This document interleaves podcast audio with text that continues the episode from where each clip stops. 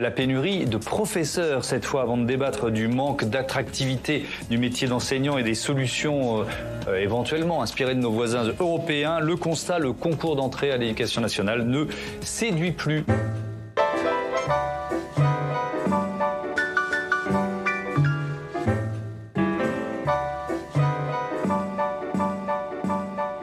Y aura-t-il des profs devant tous les élèves en septembre?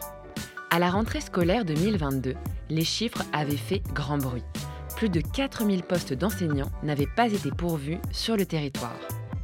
À grand renfort de job dating ou d'annonces de recrutement sur Pôle emploi, les académies les plus déficitaires, comme celles de Créteil ou Versailles, ont tenté de répondre en urgence au manque d'enseignants la pénurie d'enseignants s'inscrit dans un mouvement plus large qui dure depuis des années, en particulier dans certaines disciplines et dans certaines académies. Un récent rapport de la Cour des comptes, paru en février 2023, parle à ce sujet de crise d'attractivité du métier. Et le SNES FSU, premier syndicat enseignant, alerte sur un réel état d'urgence. Alors, pourquoi la crise du recrutement dans les métiers de l'enseignement est-elle récurrente et en quoi la situation d'aujourd'hui est-elle inédite?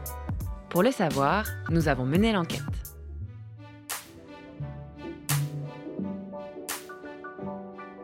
Enquête d'école, Diane Béduchot.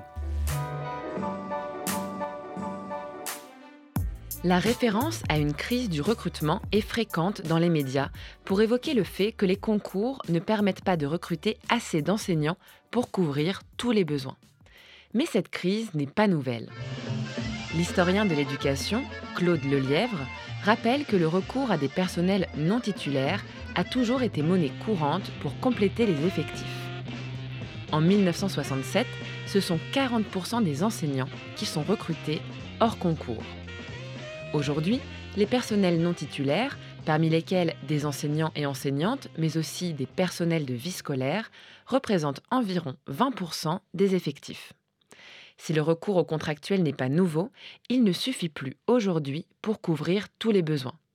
On écoute un reportage de France Bleu Provence.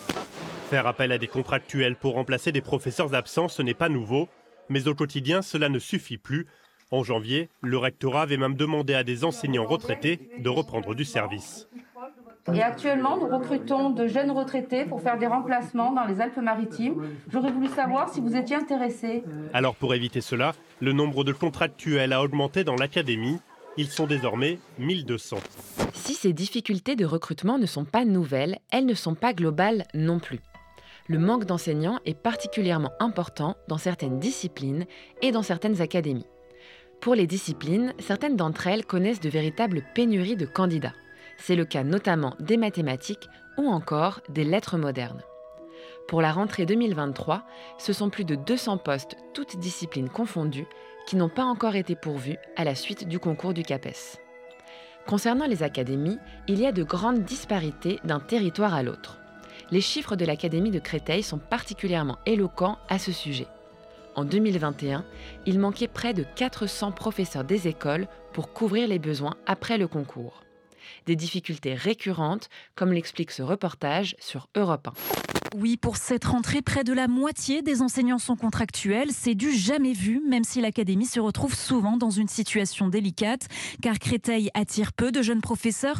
Louis Vatin y enseigne les maths. Il préside le syndicat national des lycées et collèges. On n'a pas l'habitude d'une rentrée qui se déroule euh, comme sur des roulettes. Hein. Euh, on a l'habitude quand même qu'il y ait toujours des postes vacants, euh, des professeurs qui ne viennent pas. Ça peut être des démissions, ça peut être des gens qui ont une affectation dans le supérieur. Les enfants pâtissent hein, de cette pénurie. Les remplacements remplaçants contractuels donc ou vacataires sont ballottés de classe en classe au gré des besoins. Johan Georgette est parent d'élève d'une fille de 9 ans dans le Val-de-Marne. Elle a eu 13 profs en tout dans l'année avec des remplacements d'une journée, deux journées. Euh, une enfant qui était très scolaire est devenue euh, réfractaire à l'école.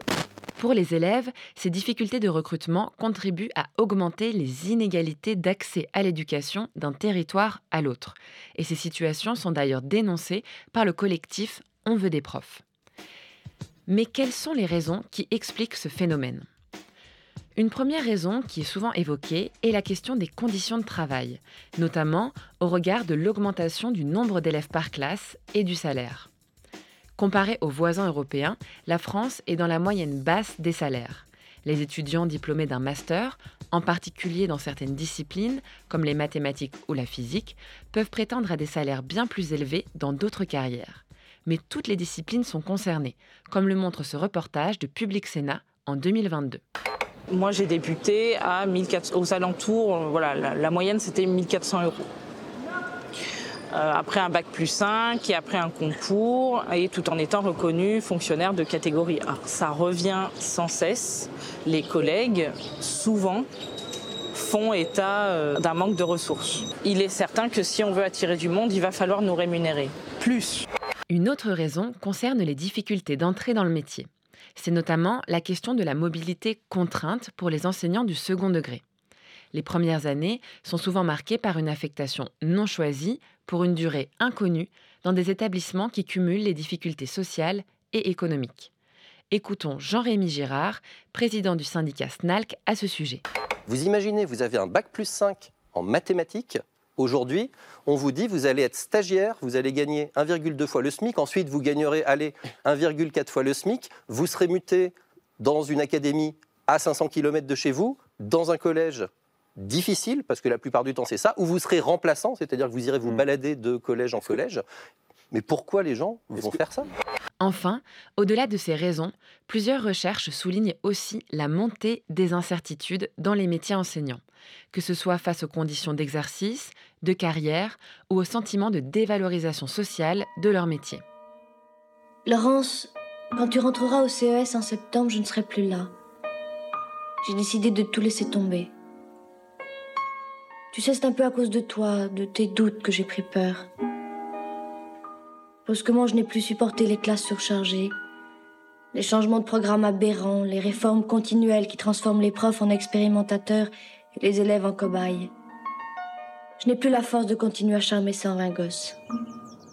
Peut-être que je ne l'ai jamais eu. Quant à la fameuse crise des vocations, est-ce un argument pertinent? Dans un article publié en 2004 dans la Revue française de pédagogie, Pierre Perrier, professeur des universités en sciences de l'éducation, montre que l'entrée dans les métiers de l'enseignement s'explique non pas par la seule vocation, mais bien par plusieurs raisons, parmi lesquelles l'intérêt pour la discipline ou pour l'éducation, mais aussi les bénéfices statutaires du métier. Or, aujourd'hui, ces bénéfices semblent peu attractifs, tant les conditions de travail se dégradent, comme le pointe une enquête de l'ADEP publiée en mars 2023.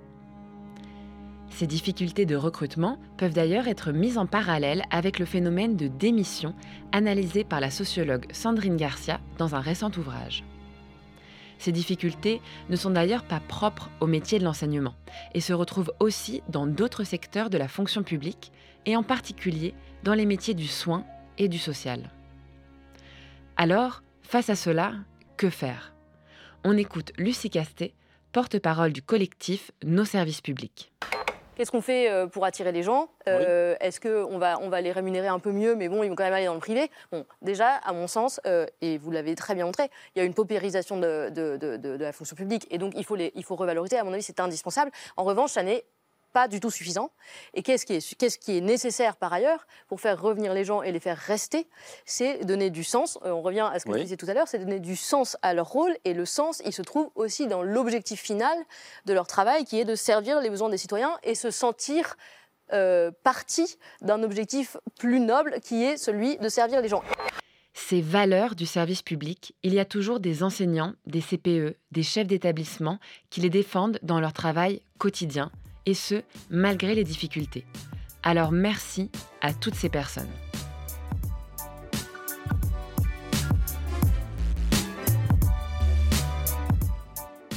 Enquête d'école, c'est fini pour cette année.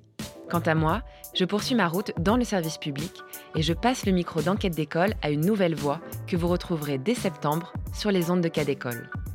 Merci encore à Sébastien et à toute l'équipe de Cas d'école pour m'avoir encouragé et soutenu dans cette aventure. Et à bientôt